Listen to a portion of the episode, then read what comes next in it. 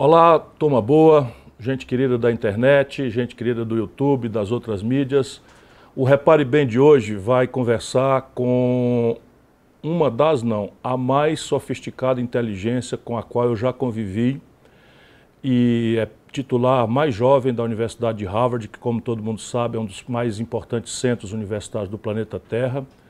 É um homem ouvido pelo Partido Comunista Chinês, que está nessa tarefa extraordinariamente complexa de manter uma estrutura é, marxista-leninista na, na direção do Estado, Partido Único, Partido Comunista, e turbinar o capitalismo mais agressivo que a humanidade já conheceu, mas ao mesmo tempo, na mesma data, pela sua impressionante originalidade, é um homem que é ouvido por aqueles que na OCDE, talvez o clube mais importante que reúne os países ricos, precisam consultá-lo, ouvi-lo Tal é a capacidade de antever futuro e, mais do que antever futuro, de propor desenhos institucionais rebeldes ao mesmismo que tem levado a humanidade a esse momento de gravíssima estagnação.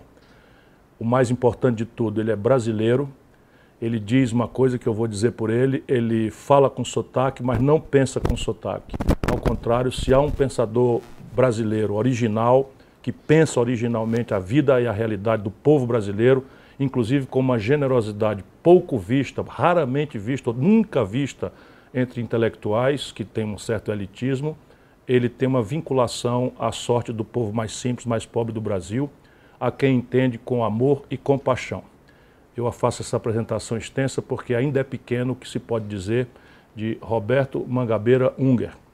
Professor Roberto Mangabeira Unger, meu amigo, meu compadre, mas mais que tudo, um cérebro absolutamente extraordinário que instiga todo mundo que tem boa fé.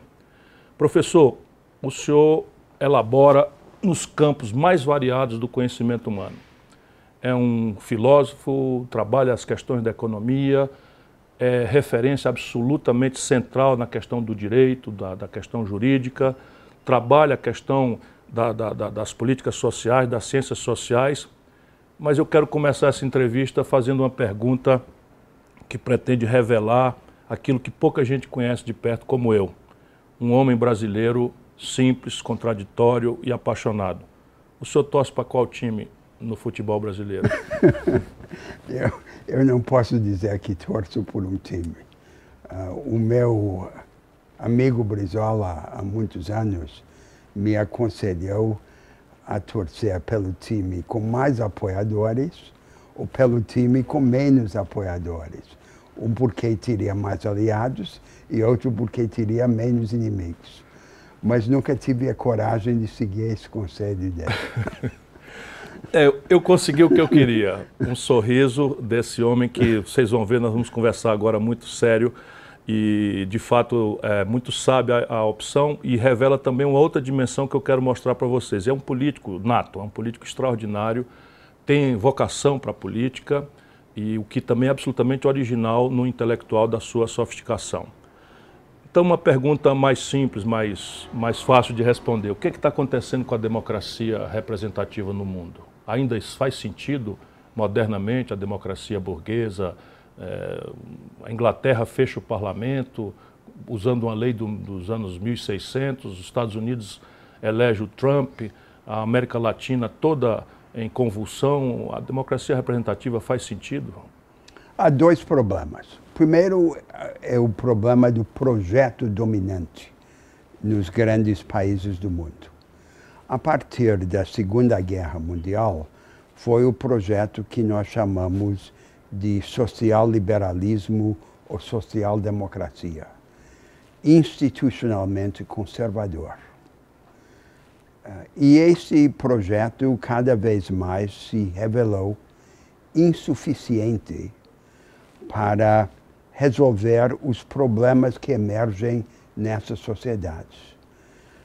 Uh, o problema da desigualdade econômica agravada pelo surgimento de uma nova vanguarda produtiva, a economia do conhecimento, que é hoje ainda confinada a franjas excludentes, a ilhas que excluem a grande maioria dos trabalhadores e das empresas. Eh, sem inovar nas instituições econômicas e políticas, sem disseminar essa vanguarda, torná-la includente, não conseguimos superar os problemas nem de estagnação econômica, nem de desigualdade econômica. Aí é que vem a questão da democracia. Precisaríamos ter instituições políticas capazes de propiciar o surgimento de projetos audaciosos. E essas democracias fracas, de baixa temperatura que existem no mundo, ainda dependem das crises para tornar as mudanças possíveis. Aí é que vem a questão da democracia. Precisaríamos ter uma democracia vigorosa, uma democracia de alta energia, que elevasse o nível de participação popular na vida pública e acelerasse o passo da política, a superação pronta dos impasses, para que as mudanças não precisassem das crises para serem viáveis. Eu vou insistir nesse ponto porque me parece uma questão que nós precisamos ajudar pedagógica e humildemente todo mundo a entender. Porque diante disto, ou seja, as instituições da democracia burguesa, tal como a desenhamos ali na sequência da Revolução Francesa, a tentamos aperfeiçoá-la no pós-guerra com o experimento social-democrata, o senhor chama, e eu concordo, de, de, democracias frias, de baixa energia, de política que não foi capaz, na, no prático, de dar oportunidade para superar a miséria, nem de superar o problema da estagnação econômica, da paralisia econômica. Mas diante disso, você tem duas coisas. Uma, a espera de uma crise para criar disrupturas ou Sim. tentativas, mas você tem uma outra coisa que me parece estar crescendo no mundo em cima de uma psicologia popular que também flui e, e surge e é, é fecundada por esse mesmo sentimento de fracasso, especialmente entre os jovens, que é a tentação autoritária. Por que, que o autoritarismo não é a resposta para isso? O experimento chinês não prova que um centralismo forte ou o experimento coreano conseguem fazer a economia crescer e superar a distribuição de renda? É um atalho, ah, mas é um atalho custoso. Veja o exemplo da China há um consenso de que a China precisa agora, apesar do êxito extraordinário que teve até esse momento, de mudar de rumo. A China desenvolveu o modelo de desenvolvimento puxado pelas exportações. Agora, todos concordam, inclusive as próprias lideranças chinesas, que é preciso construir lá na China um desenvolvimento baseado em aprofundamento do mercado interno. Acontece que essa mudança não é uma operação meramente contábil ou tecnocrática. Ela exige uma vasta redistribuição entre setores, entre regiões e entre classes na China. E é, portanto, inevitavelmente conflituosa. Para manejar esses conflitos, a China precisaria ter um debate nacional, gerar alternativas. As alternativas não são abstrações, elas são fruto de um contraste gerado na vida nacional que se tem de organizar. Eles não conseguem fazer isso. Não conseguem fazer porque vivem dentro da camisa de força da ditadura do Partido Comunista. Então tiveram esse êxito estrondoso até agora, mas a partir de agora vão começar a pagar o preço desse atalho autoritário. Compreendo perfeitamente. Eu apenas quero é, ver se a gente vai aonde está a psicologia e sempre pensando como é o, é o seu caso no Brasil e no nosso povo. Sim. Dizer, quanto deste apelo autoritário, não é, dessa, dessa, dessa insegurança, desse medo do futuro, predispôs a sociedade brasileira ao fenômeno Bolsonaro? Uh, o, o, o, atalho autoritário uh, é uma espécie de simplismo. Uh, veja o nosso caso. Nós enfrentamos graves problemas estruturais. A sociedade brasileira tem diante de si dois projetos malogrados oferecidos à nação. De um lado, há o projeto recente petista do que se poderia chamar o nacional consumismo. Foi uma democratização da economia brasileira do lado do consumo e do crédito. Tirou muita gente da pobreza, mas sempre foi precário. Uh, a conta era paga pela agricultura, pecuária e a mineração. As commodities, produtos naturais pouco transformados. E a nossa economia evoluiu na sua qualidade, foi para trás. Isso era viável enquanto o preço desses produtos naturais, dessas commodities, estava lá no alto. Quando o preço desabou, o projeto revelou toda a sua fragilidade. Mas é o fruto de um erro cometido repetidamente no curso da nossa história. O Brasil tem recursos naturais extraordinários e, em vez de usar esses recursos para financiar uma estratégia rebelde de desenvolvimento que apostasse na capacitação do nosso povo, usamos como uma válvula de escape. Era a aposta fácil, a riqueza fácil que saía da terra. E o resultado é que o país continuou, continuou a resvalar num primitivismo eh, produtivo, eh, político e educacional. O outro projeto é o projeto oferecido pela elite tradicional do país é um projeto financista e fiscalista. Vamos acertar as contas do governo, vamos diminuir o tamanho do Estado e, com isso, vamos ganhar a confiança financeira. Vai produzir uma enxurrada de investimento. E, ao mesmo tempo, vamos melhorar pouco a pouco a educação dentro de um paradigma empresarial tratando as escolas como se fossem empresas. Aí o país vai deslanchar. Vivemos a semana passada o leilão malogrado da Petrobras. Não apareceu ninguém. Só os chineses apareceram numa pequena parte para fazer média com o governo Bolsonaro. E por que, que não apareceu ninguém? Porque não há qualquer sinal de vigor produtivo o capital estrangeiro. Só nesse ponto, 25 bilhões de dólares se evadiram da Bolsa de Sim. Valores do Brasil no governo Bolsonaro. Sim. O capital estrangeiro não vai para o lugar onde se reza na cartilha da religião financeira.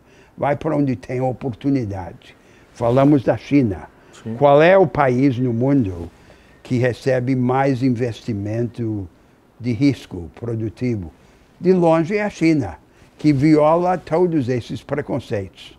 Não, Repita não isso é para o nosso povo, quer dizer, todo mundo no Brasil, na grande mídia, Sim. no grande média do intelectual, todo mundo diz que esse projeto está correto. Sim, mas não há. Não tem um precedente há, internacional que mostra há, que. Não isso... há um único país na história moderna. Escuta desde, aí, ó. Desde, não há um único país no mundo. Desde o século XVIII que se tenha desenvolvido dessa forma. Com base pela, no capital dos outros. Pela cartilha da obediência e com dinheiro dos outros. Nem a Inglaterra no século XVIII, nem os Estados Unidos, a Alemanha e o Japão no século XIX, nem os tigres asiáticos e a China no século XX. Todos construíram um projeto estratégico rebelde, baseado na mobilização em grande escala dos recursos nacionais e na inovação institucional. Estados Unidos, por exemplo, na primeira metade do século XIX, quando se começou a desenvolver, tinha lá em cima um projeto de mobilização dos recursos para construir um país. Tinha um ideólogo chamado Alexander Hamilton, uh, e, e, que foi uma espécie de mega Juscelino Kubitschek, construindo, mobilizando, abrindo o país. E embaixo ocorreu a democratização seletiva dos dois setores mais importantes na economia do país, naquela época, a agricultura e as finanças. Os americanos rejeitaram o caminho inglês da concentração agrária, não só distribuíram as terras, como organizaram uma parceria estratégica entre os governos e os produtores rurais de escala familiar. Uma agricultura familiar de padrão empresarial, que veio a ser a agricultura mais eficiente na história do mundo até aquele momento. E nas finanças, dissolveram o, o Banco Nacional e organizaram um sistema de crédito mais descentralizado que havia existido no mundo. Por mais de 100 anos, proibiram qualquer banco de operar em mais de um estado da federação. Quando fizeram isso na agricultura e nas finanças, não estavam regulando o mercado, estavam reinventando a economia de mercado. mercado. E, portanto, o que construiu os Estados Unidos foi a interação, o diálogo entre esse movimento mobilizador em cima, organizado pelo governo central para construir o país, e a democratização radical embaixo, nos dois setores mais importantes. Por Crédito que, e agricultura. Por que, que, em vez de fazer o que as elites americanas contemporâneas falam, não fazemos o que elas fizeram. Uh, é isso que eu recomendo ao, ao, ao país. Mesmo um paísinho pequeno, Singapura, uma cidade-estado, uh, surgiu audaciosamente violando todos os preconceitos, usando o poder do Estado para levar forçosamente a poupança pública e privada, grande fundo soberano, e investindo na qualificação produtiva. Portanto, este é o exemplo real da história moderna. Sem isto, nada funciona. Eu, eu insisto, a, a rebeldia nem sempre é premiada na história mas a obediência é castigada invariavelmente. Essa é uma frase absolutamente extraordinária. A rebeldia nem sempre é premiada, mas a, a, a obediência, a vassalagem é sempre punida sem exceção. Sem dúvida. Deixa e... eu lhe fazer duas perguntas que são óbvias consequências desse raciocínio. A primeira é daqui de dentro para fora. Se isto é uma evidência tão contundente, ou seja, são afirmações muito, muito duras, não há uma única experiência empírica que demonstre a correção desse caminho que todo mundo que tem poder no Brasil replica. E que a esquerda do PT replicou, e que a, a esquerda auto-referida do PSDB Sim. replicou, e que o Guedes replica, e que o Temer replica, ou seja, mudam os atores, as Sim. paixões, mas rigorosamente a política fracassada é aquela que é defendida e, e pede-se mais do mesmo. Como é que se explica essa, o que, o, que os, um, um psicólogo chamaria de dissonância cognitiva? Ou, penso eu, esse problema trágico de neurolinguística. Como é que uma elite de uma nação está toda numa direção ruinosa e o povo acaba aceitando passivamente? Antes que responda, ele faça a segunda, que tem a ver imediatamente com ela. Existem margens hoje, existe margem hoje para um país periférico como o Brasil ambientado nas Américas, no Ocidente, na área de influência norte-americana e, em segundo plano, na Europa, existe margem para uma, um experimento institucional rebelde para a afirmação de instituições capazes de fazer a ruptura com esse ideário e nos encaminhar para um projeto emancipatório Sim. do nosso povo? Sim. Antes de responder diretamente à sua pergunta, permita que, que, eu, que eu volte a um passo atrás para a história brasileira.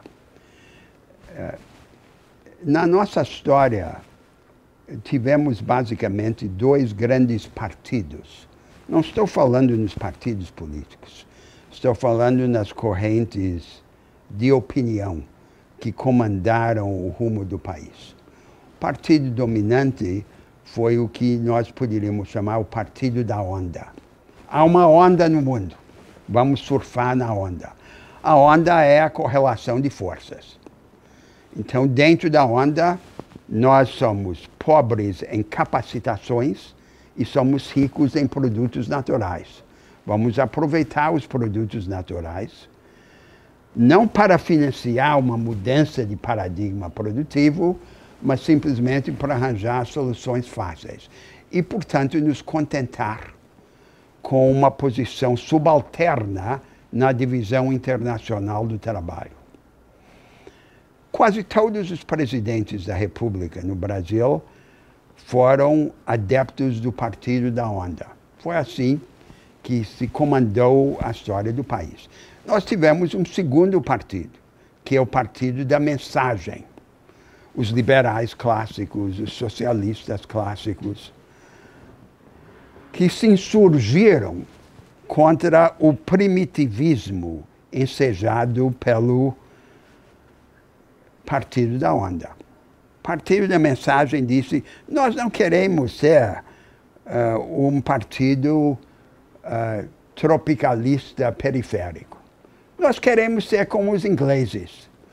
E a maneira de ser como os ingleses é falar como os ingleses, vestir como os ingleses, pensar como os ingleses, adotar as instituições inglesas. Aí seremos como eles.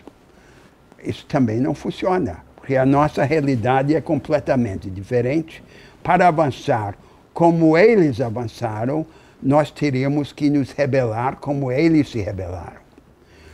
O paradoxo do Partido da Mensagem é que o Partido da Mensagem nunca teve mensagem, porque a cópia não é mensagem. Sim. Né? E a mensagem. A minha sensação da, contemporânea, desculpe interromper, sim. por favor, siga no raciocínio, é que hoje nós não temos sol da onda, nem mais a mensagem temos. Sim, porque a da mensagem ficou desacreditada completamente.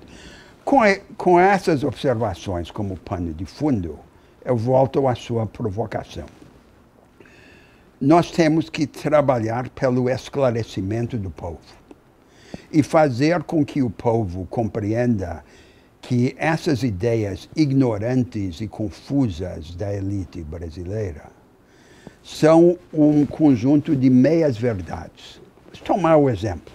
Eles dizem a primazia é consertar as finanças públicas, o realismo fiscal viver dentro da realidade dos nossos, dos nossos recursos.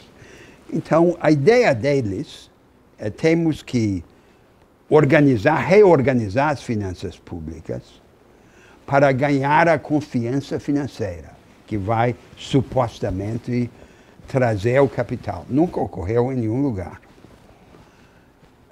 Mas não é completamente uma mentira, é uma meia-verdade de fato, temos que organizar as finanças públicas e uh, aceitar o imperativo do realismo fiscal. Mas não é para ganhar confiança financeira. É pela razão exatamente oposta. Não precisa É para dela. que o governo e seu país não dependam da confiança financeira e possam ousar na construção de um projeto. Portanto, é o escudo fiscal da rebeldia nacional. Exige sacrifício. E o sacrifício só se legitima e só se viabiliza se vier no bolso de um grande projeto de democratização radical das oportunidades e das capacitações. Portanto, o âmago do problema não é o realismo fiscal. O realismo fiscal é preliminar, uma preliminar necessária, mas muito longe de ser suficiente. Isso todo mundo pode compreender. E nós temos a obrigação de traduzir essas verdades numa linguagem simples que todos possam dominar, para que tenham um entendimento da realidade superior à ignorância dessas elites coloniais que continuam a conduzir o nosso país. O que o professor está dizendo brilhantemente é aquilo que a gente repete toda hora. O Brasil hoje alega que não tem dinheiro para nada e que a gente então não tem confiança dos outros para vir investir aqui, então que tem que fazer um arroxo grande. Então, é evidentemente que a finança desarrumada não é bom na casa de ninguém, também não é bom na grande casa que é a nossa nação. Mas existe uma necessidade de fazer isso não para ganhar a confiança do agiota, é. mas justamente para não precisar dele, é. para não precisar de dinheiro emprestado. E no caso do Brasil, isso só vai ter força popular, pensamos com muita afinidade, se esse sacrifício, esse esforço for primeiro distribuído de forma justa. E hoje o que nós estamos assistindo é o governo botou agora 7,5% de contribuição previdenciária em cima do salário-desemprego e o Brasil é um dos raros países do mundo, um de dois, que não cobra tributo sobre os grandes certo. lucros e dividendos certo. das corporações. Mas vou voltar aqui. Agora, mas, vamos, mas vamos continuar, porque uhum. vamos vencer... Mas porque eu quero desdobrar, não se preocupe, cada, cada lição sua tira dez outras Sim. coisas. Mas, mas a, a, grande questão que ficou da, da pergunta anterior é existe ainda margem para uma afirmação em ambiente real. América Latina, a área de influência dos americanos, norte-americanos e dos europeus, existe margem? Se nós construirmos a margem. A margem não é como se o maná que caísse do céu. A margem nós temos que construir. E nós temos que construir uh, ousando. Não é o que Evo Morales tentou fazer na Bolívia?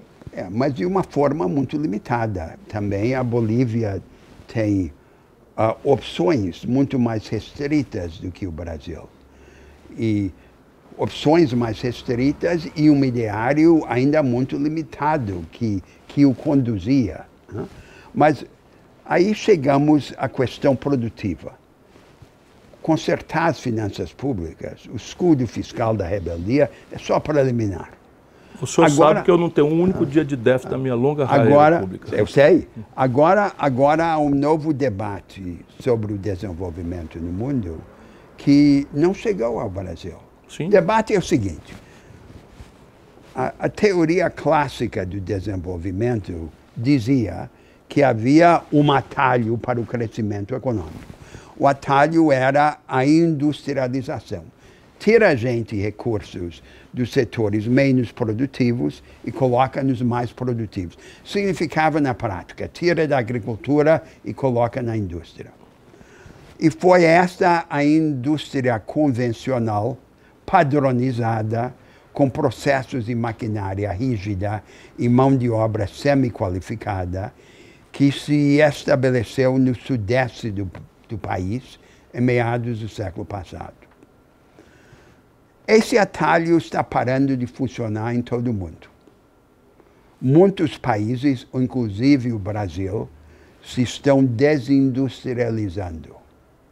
Essa antiga vanguarda hoje sobrevive apenas como resquício de uma velha vanguarda, quando não é satélite da nova vanguarda. É a nova vanguarda é a economia do conhecimento. Uhum.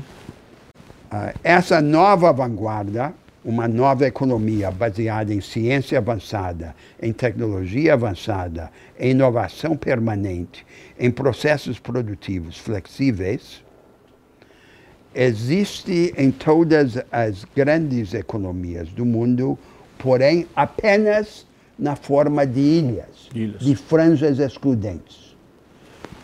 E, e aí resulta des, des, dessa natureza excludente da nova vanguarda, de um lado, o agravamento da desigualdade econômica, ancorada nessa divisão estrutural do sistema produtivo entre vanguardas e retaguardas.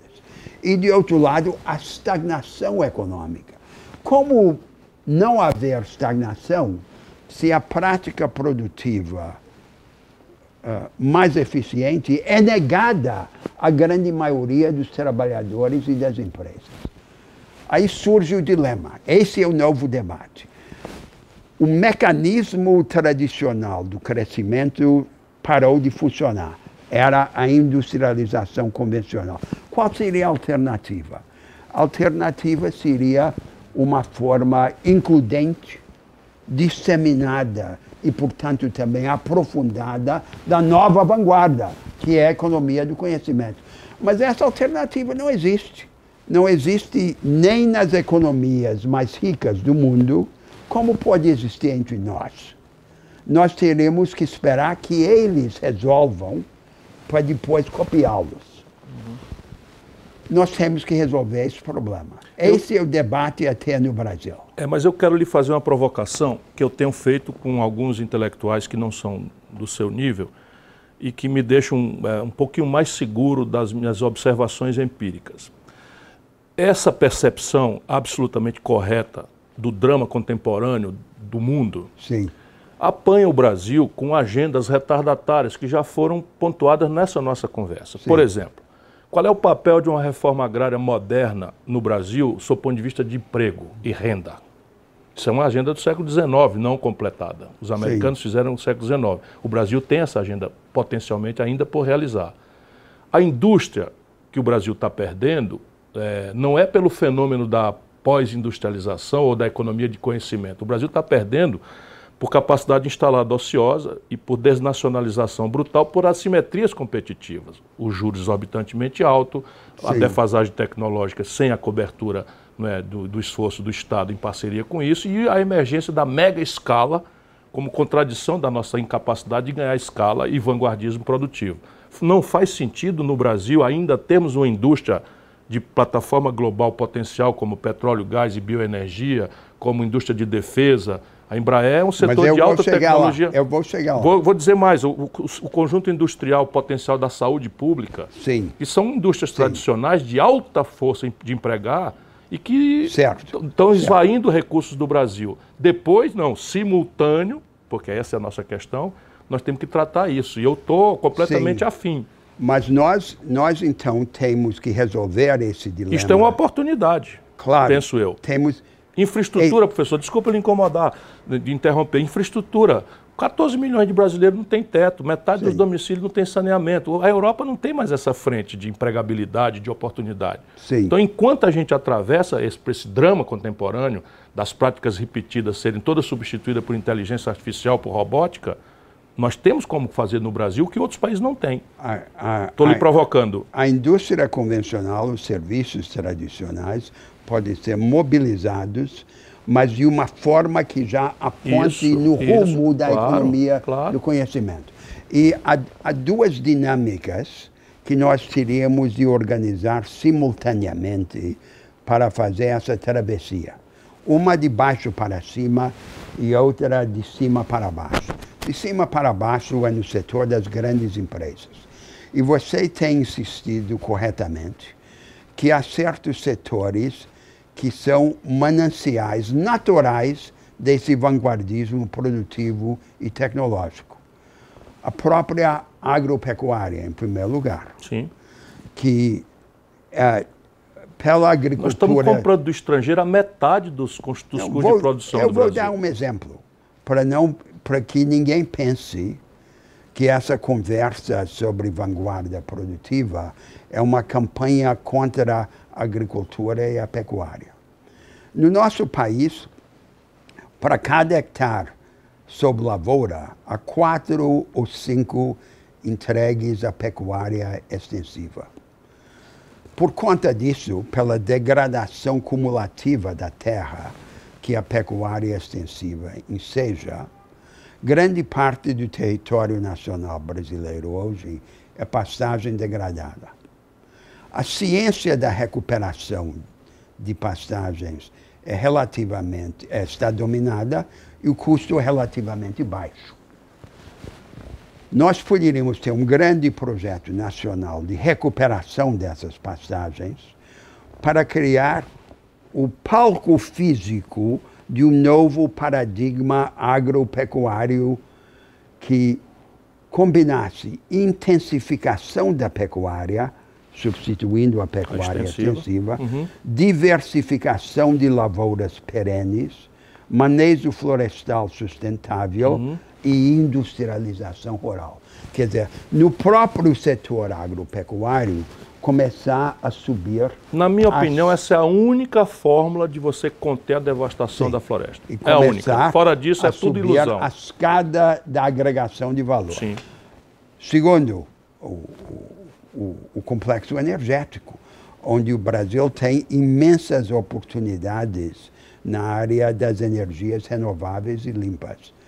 O complexo industrial da defesa, que em todo o mundo é uma fonte de vanguardismo produtivo, uh, e o complexo industrial da saúde. Até agora não temos verdadeiramente inovação. Sabe quanto o Brasil está comprando do estrangeiro esse ano? 17 Sim. bilhões de dólares Sim. só a União Federal. Sim. Nós organizamos, por exemplo, em Anápolis, o extraordinário complexo farmacêutico, uh, que hoje produz 40% dos medicamentos consumidos no país, mas não faz, é, mas faz, não faz, da química fina vem de não fora. faz inovação radical. É. E temos incentivos tributários supostamente para inovação que são manipulados para re reproduzir medicamentos existentes. Ah, portanto, uma parceria estratégica do Estado com os grandes produtores para acalentar a qualificação produtiva nessas áreas propícias ao vanguardismo. Uhum. Mas, simultaneamente, ao mesmo tempo, teríamos de ter um movimento de baixo para cima, trazendo uma parte da multidão de pequenas e médias empresas onde está a maioria dos trabalhadores. Esmagadora, sete em cada dez. E a maior parte até do produto brasileiro para mais próximo da vanguarda. O Estado brasileiro já tem muitos dos instrumentos úteis para essa tarefa. Senai, Sebrae, uh, Embrap, uh, Embrapa, bancos públicos. O que não tem é projeto e não tendo projeto, agora ameaça destruir esses instrumentos tão poderosos. Sim. Nós teríamos que coordená-los a favor desse projeto de qualificação produtiva. Agora, a qualificação produtiva, organizada por esses dois movimentos simultâneos, de cima para baixo e de baixo para cima, tem uma contraparte no mundo do trabalho, nas relações entre o trabalho e o capital. Hoje no Brasil, metade dos trabalhadores brasileiros continua a penar no purgatório da informalidade, condenados a trabalhar nas sombras da ilegalidade. 13 milhões de desempregados, Sim. 38 milhões e 800 mil pessoas é. empurradas para a informalidade, é. esses números estão Sim. crescendo. E deixa eu lhe acrescentar uma coisa. Neste momento, a renda média individual do trabalhador brasileiro, da metade da população do Brasil, chega a 413 reais por mês. Sim. E na economia formal, uma parte crescente dos trabalhadores em situação de trabalho precarizado. Agora deixa eu lhe fazer uma pergunta nesse ponto. O senhor terminou? Sim. Não, eu vou lhe ouvir. Sim. A pergunta então, nesse ponto não, é o de, seguinte: de, por que, que esse povo não quebra uma vitrine, professor? O que está acontecendo? Ninguém reage. Destrói-se a Previdência, a gente acha que a Previdência foi destruída e os, os eventualmente humilhados por essa destruição, agora cobra 7,5% do, do, do, do, do, do, do, do, do salário-desemprego. E, o desespero e a... desmobiliza. Mas basta sacudir. Elabore um pouco mais sobre sacudir isso. Sacudir essa situação. Hum. O desespero. Desmobiliza. Hum.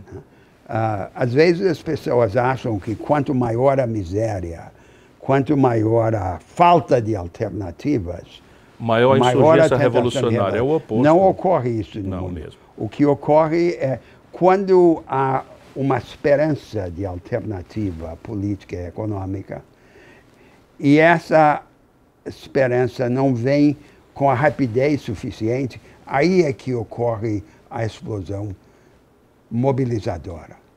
Chile, nesse mas, momento. Mas, mas, mas deixa eu terminar sim, a, sim, a discussão sobre o trabalho. Uhum. Nós, temos, nós temos no Brasil, como em grande parte do mundo, dois discursos sobre o trabalho.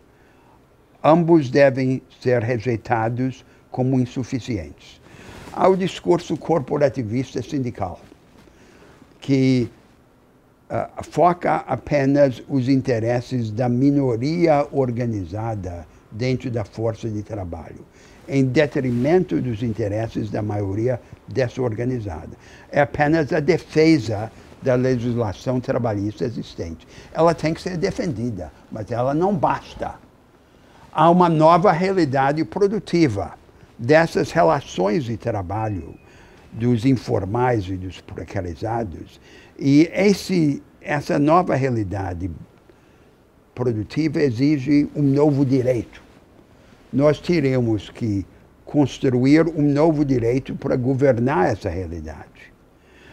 De outro lado, há o discurso neoliberal, que sob o mantra da flexibilidade, um eufemismo, uma maneira de açucarar a realidade cruel, na verdade, prega jogar a maioria numa insegurança econômica radical. E jurídica também. É, nós não podemos permitir que o país tenha de escolher entre a opção corporativista sindical e a opção neoliberal. Nós temos que construir um novo direito que permita organizar, representar e proteger os informais e precarizados. Existe algum precedente que a gente possa referir, não digo imitar, mas referir, compreender? Há experiências só fragmentárias. Por exemplo, Mas na não- Alemanha. Mas não há um modelo em nenhum lugar do mundo que nós possamos simplesmente transportar para cá. Não, eu- como, é, como é que nós podemos apostar numa escalada de produtividade no Brasil se nós estamos, ao mesmo tempo, apostando em salário aviltado e trabalho desqualificado? É evidente, a nova, As- a nova tarefa para o mundo, eu compreendo, é desenvolver uma institucionalidade que não existe para permitir que Sim. os extraordinários ganhos de produtividade que a modernidade tecnológica, a robotização vão impor ao mundo do trabalho, que esse extraordinário ganho seja apropriado pelas classes majoritárias, pelos trabalhadores e não pelos donos Sim. das, das, das tecnologias e das Sim. máquinas e dos robôs. Porém, nós ainda estamos no Brasil com uma agenda retardatária, que o senhor muito brilhantemente, de Sim. novo, eu vou repetir isso porque é, é a minha, minha sensação genuína, coloca como, como, como, como terapêutica. Porém, nós temos hoje uma, uma lógica no Brasil, que é a lógica de que o Bolsonaro simplifica isso numa frase: o trabalhador vai ter que escolher entre mais direitos e menos emprego, ou mais emprego e menos Certo. direito. Isso não é razoável? Não, não é razoável, porque aí nós criamos essa dualidade, essa divisão no mercado de trabalho, em que há uma minoria organizada que trabalha ou no emprego público, que cada vez mais no mundo é onde está a força residual do movimento sindical, ou então na indústria convencional declinante, que é uma parte cada vez menor da economia, em todas as economias do mundo. Portanto, da classe trabalhadora. E, e, e, e a, a tentação da, do discurso, desse discurso que eu chamei corporativista sindical, é decretar a ilegalidade dessas novas relações de produção. Simplesmente dizer que elas são formas de fraudar ou evadir a legislação trabalhista. Nós não vamos conseguir suprimir por decreto as novas realidades econômicas, mas não podemos permitir que elas resultem nessa insegurança econômica e jurídica radical. Nós temos que dominar essa nova realidade. Compreendo. Portanto, ah, resumindo o projeto econômico, escudo fiscal da rebeldia. Realismo fiscal, sim, mas pela razão oposta à razão que alegam. vanguardismo produtivo, de cima para baixo e de baixo para cima. Ah, resgate da maioria dos trabalhadores brasileiros jogados na precarização e na informalidade por meio de um novo direito. E aí vem o quarto elemento: ah, ah, adotar regras que subordinem o sistema financeiro à agenda produtiva da sociedade. Opa. As finanças podem ser um bom servo, mas são sempre um mau senhor. E nós queremos uh, o, as finanças, a, a poupança privada brasileira mobilizada a favor do investimento produtivo, produtivo. e não de um rentismo predatório como tradicionalmente ocorre entre nós. Muito bem, estou de acordo completamente. Agora vou fazer uma provocação que vai pedir muito daquele extraordinário sentimento de compaixão e ternura que o senhor tem com o nosso povo. Nós temos dois problemas aí. Um problema é, volto a dizer, a absoluta distância da própria linguagem. Muito provavelmente o que estamos conversando aqui é quase incompreensível para as maiorias do nosso povo que não tem sequer tempo ou condição tecnológica Sim. de acessar o YouTube. E nós Sim. temos uma mídia que é sócia dessas estruturas todas que nós queremos destruir para colocar uma coisa nova no lugar. E o nosso povo, para além de ter essa dificuldade né, de linguagem e de falta de meios para que, a, que a, mensagem, agora com fundamento, com com, com, com essa sensação correta de que há aí as energias para fazermos aqui um experimento civilizatório extraordinário no mundo, eu compartilho dessa percepção, mas há, temos uma outra, um outro fenômeno no Brasil, e agora percebemos pela caricatura do fenômeno que aconteceu na Bolívia, parece que é um fenômeno mais grave, parece não, já a gente já sabe que é, que a emergência de uma religiosidade criptoconservadora manipulada pela, pela guerra híbrida dos, dos políticos mais reacionários. O Bolsonaro oferece caricaturas disso. Ele é católico, Sim. se batizou no Rio Jordão por um pastor evangélico, abre as reuniões rezando, tem, enfim, faz apologia dos valores da família judaico-cristã sem nunca ter praticado nenhum. Certo faz apologia da moralidade, tendo, sendo um corrupto que malversou o dinheirinho pouco público que pôde administrar, que são os dinheiros dos gabinetes de deputado dele e dos filhos. Enfim, como fazer para que o nosso povo compreenda o potencial deletério da manipulação político-partidária, da religiosidade, do adoração ao sagrado? É. Uh, antes de encontrar a maneira de explicar a todo mundo nós temos que explicar a nós mesmos. Sim. Nós temos que ter clareza. Uhum. Esse projeto que nós estamos começando a esboçar nessa conversa teria de ter como base, base social, de um lado um, um grande, uma grande coalizão de interesses do trabalho e da produção, que se contraponha aos interesses do rentismo financeiro. Nesse, Mas ponto, outro... nesse ponto, uma provocação. 220 mil pontos de comércio fecharam no Brasil nos últimos três anos. 13 mil indústrias. Em São Paulo, nos 10 meses de Bolsonaro, 2.235 indústrias foram fechadas e fecham-se mil empregos por ano. E todas as entidades empresariais brasileiras defendem essa política. Sim. Agora. Por quê? A razão eu lhe explico. É que a empresa vai mal e o dono da empresa aplica o excedente que extrai da empresa que vai mal no rentismo. Essa é uma esquizofrenia de interesse. Malogra como produtor e sobrevive como, como rentista. rentista. É, é, o inverso do que Keynes pregava, pregava a eutanásia dos rentistas. Nós arranjamos o, a eutanásia dos produtores Isso. e o paraíso dos rentistas. É Mas a base social desse projeto alternativo é também um novo agente social no Brasil que nós chamamos genericamente os emergentes, grande parte deles evangélicos. Vamos compreender esse mundo. Como é esse mundo?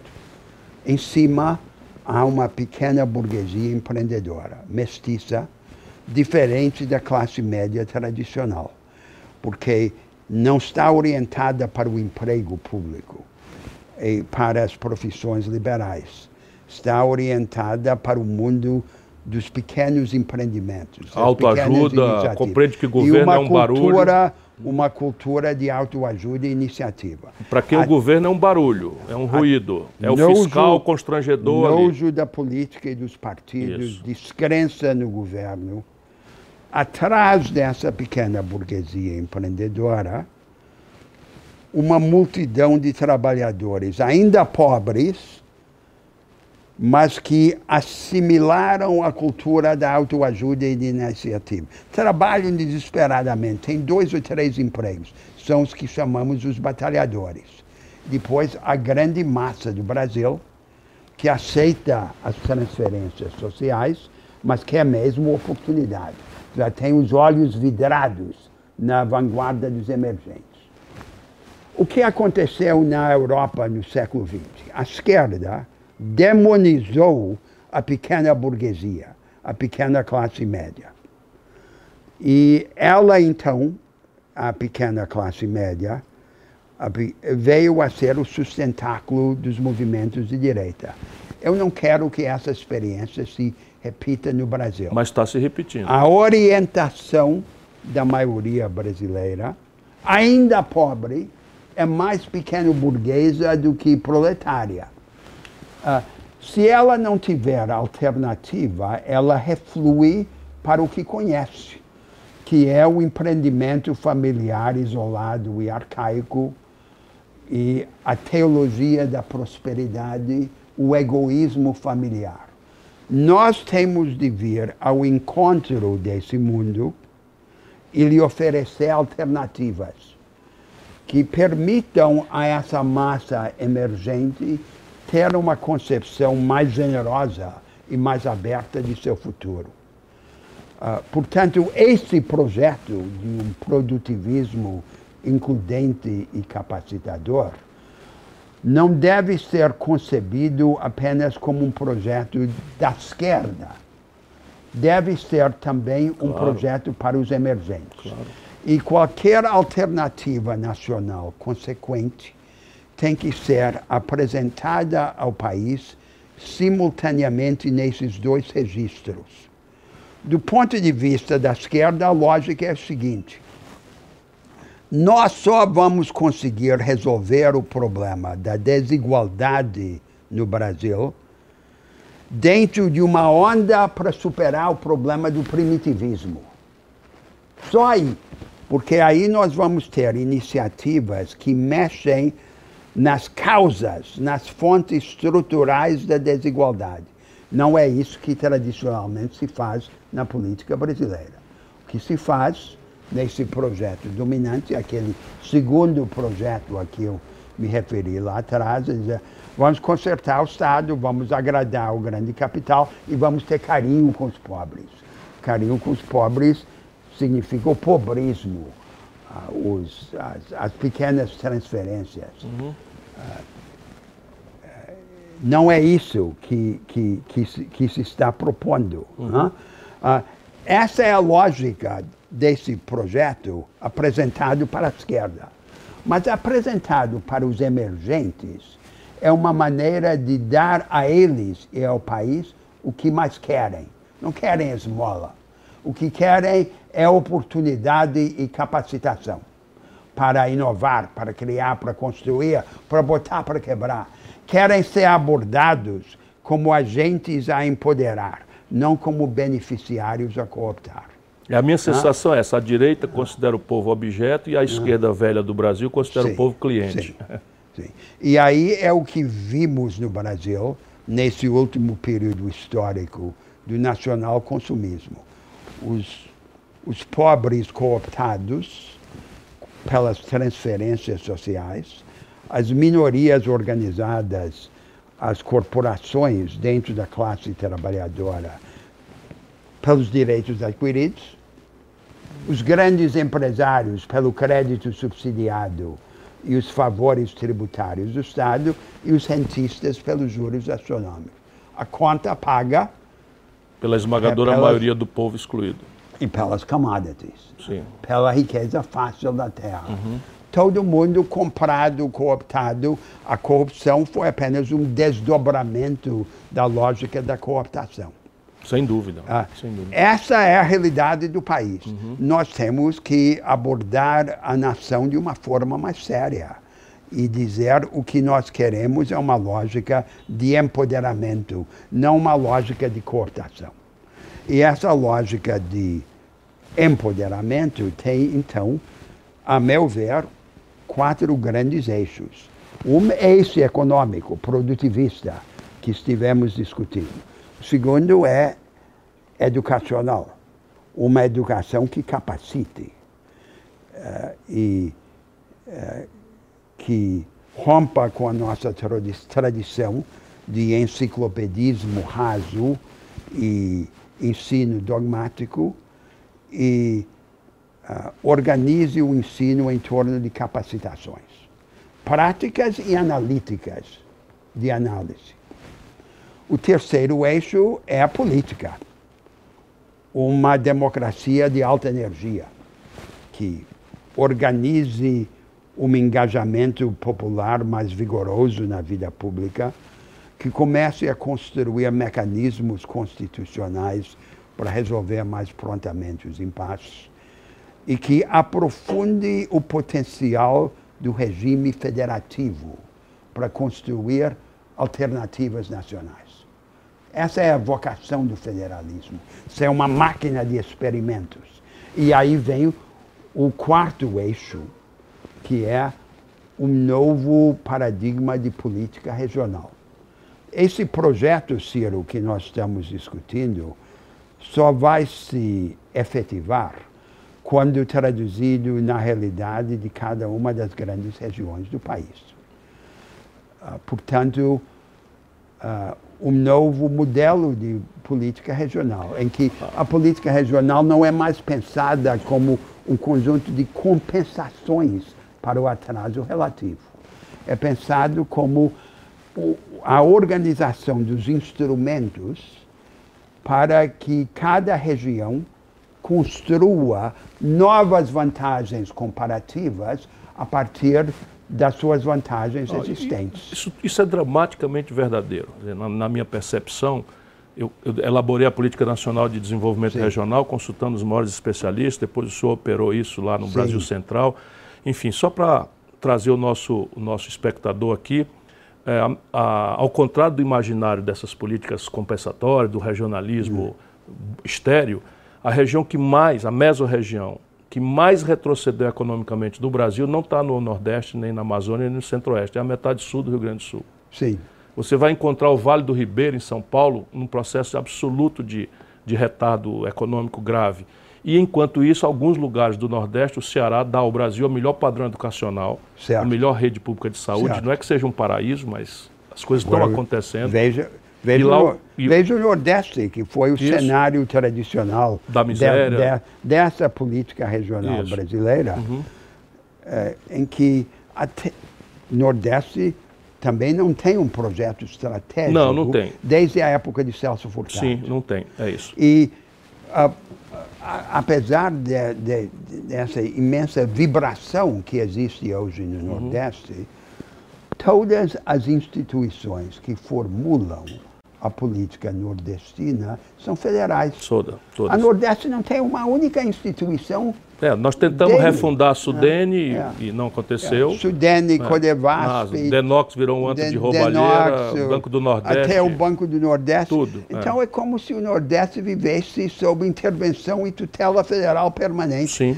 No, essa política regional tem que ser construída, sobretudo, pelas próprias regiões. É evidente. E aí é que vem um instrumento que eu propus aos governadores, que Os pegou no Brasil Os consórcios. consórcios federativos. É. é. É, apenas um comércio, um primeiro passo. É, mas é, é mas por aí é que tem que ser. exemplo uhum. de como as regiões, em vez de esperar salvamento de Brasília, começam a se levantar por si mesmas. Si mesmo, é isso. E aí é que é muito importante insistir para combater a tentação da desesperança que o Brasil se move.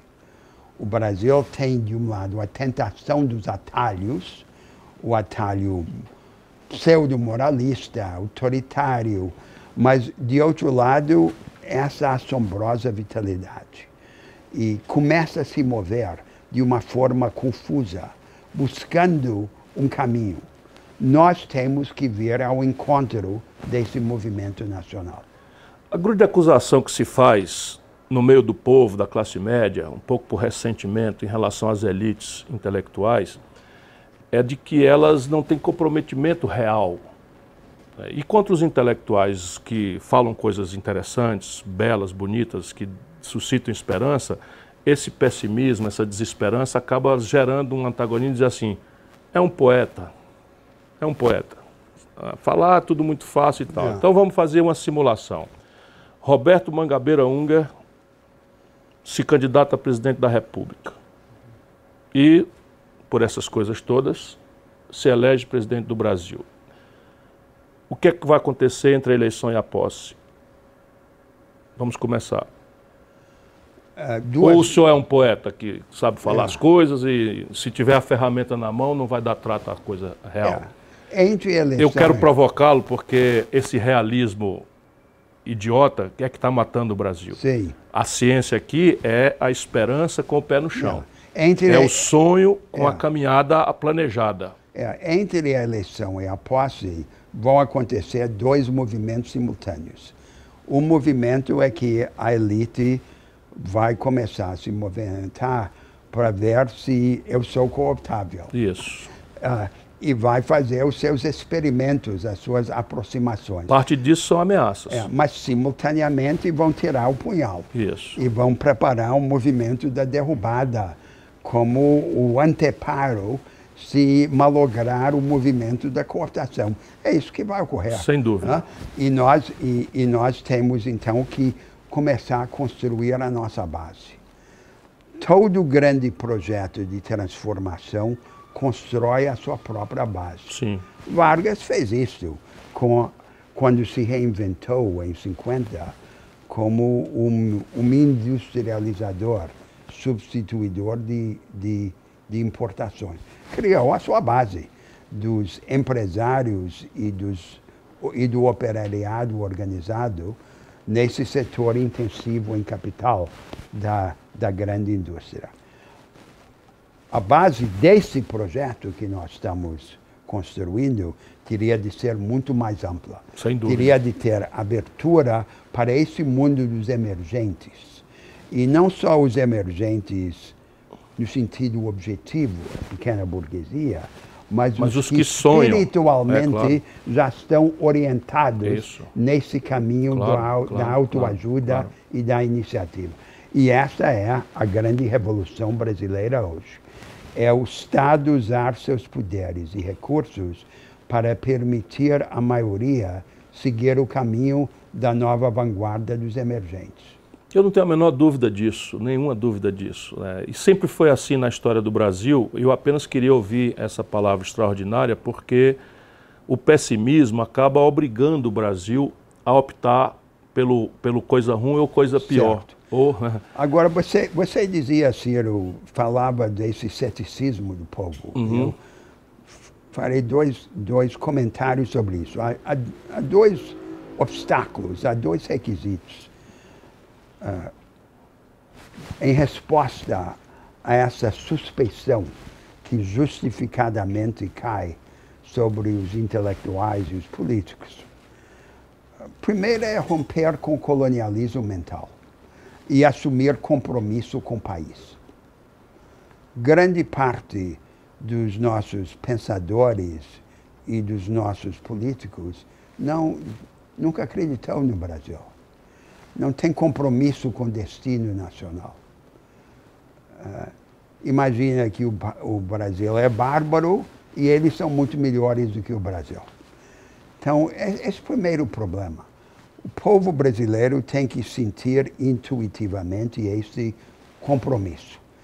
E o compromisso tem que ser manifesto, explicitado no conteúdo do projeto o projeto tem que ser um projeto de rebeldia e de empoderamento dessa energia nacional, afirmação da identidade nacional. Mas aí vem o segundo requisito, que na qualquer ação no mundo, o critério divisor é a disposição para o sacrifício. É muito fácil ter palavras bonitas e uh, metáforas e estar na ribalta, mas o que distingue o verdadeiro e o falso é uh, aceitar sacrificar-se. Senão aquela parábola do Evangelho. Cristo diz, me siga, e ele não consegue seguir. Aí é que ocorrem as palavras terríveis. Uh, o espírito quer, mas a carne é fraca. Uh, não, há, não há nenhum malabarismo conceitual que atenue o imperativo do sacrifício. Sem sacrifício, sacrifício pessoal, disposição para o sacrifício, não há ação fecunda no mundo. Eu acho que não deveríamos acrescentar rigorosamente mais nada e eu quero agradecer, professor, a essa extraordinária contribuição. Quero lhe convidar publicamente, porque isso será fatal para que a gente volte a conversar sobre isso. Nós recolheremos todos os comentários, todas as, as, as questões, todos os antagonismos para refletirmos sobre isso. Mas a você que nos ouviu, eu recomendo, repita, volte aí, veja de novo, a ideia que você não entendeu, procure compreender, porque o que está dito aqui é muito forte, mas vai na contramão de tudo que está mandando hoje no Brasil. O que está dito aqui é que o Brasil é um dos raros, se não o único país do mundo atrasado que tem dentro das suas fronteiras, do ponto de vista físico, do ponto de vista humano, do ponto de vista das possibilidades da política, não é?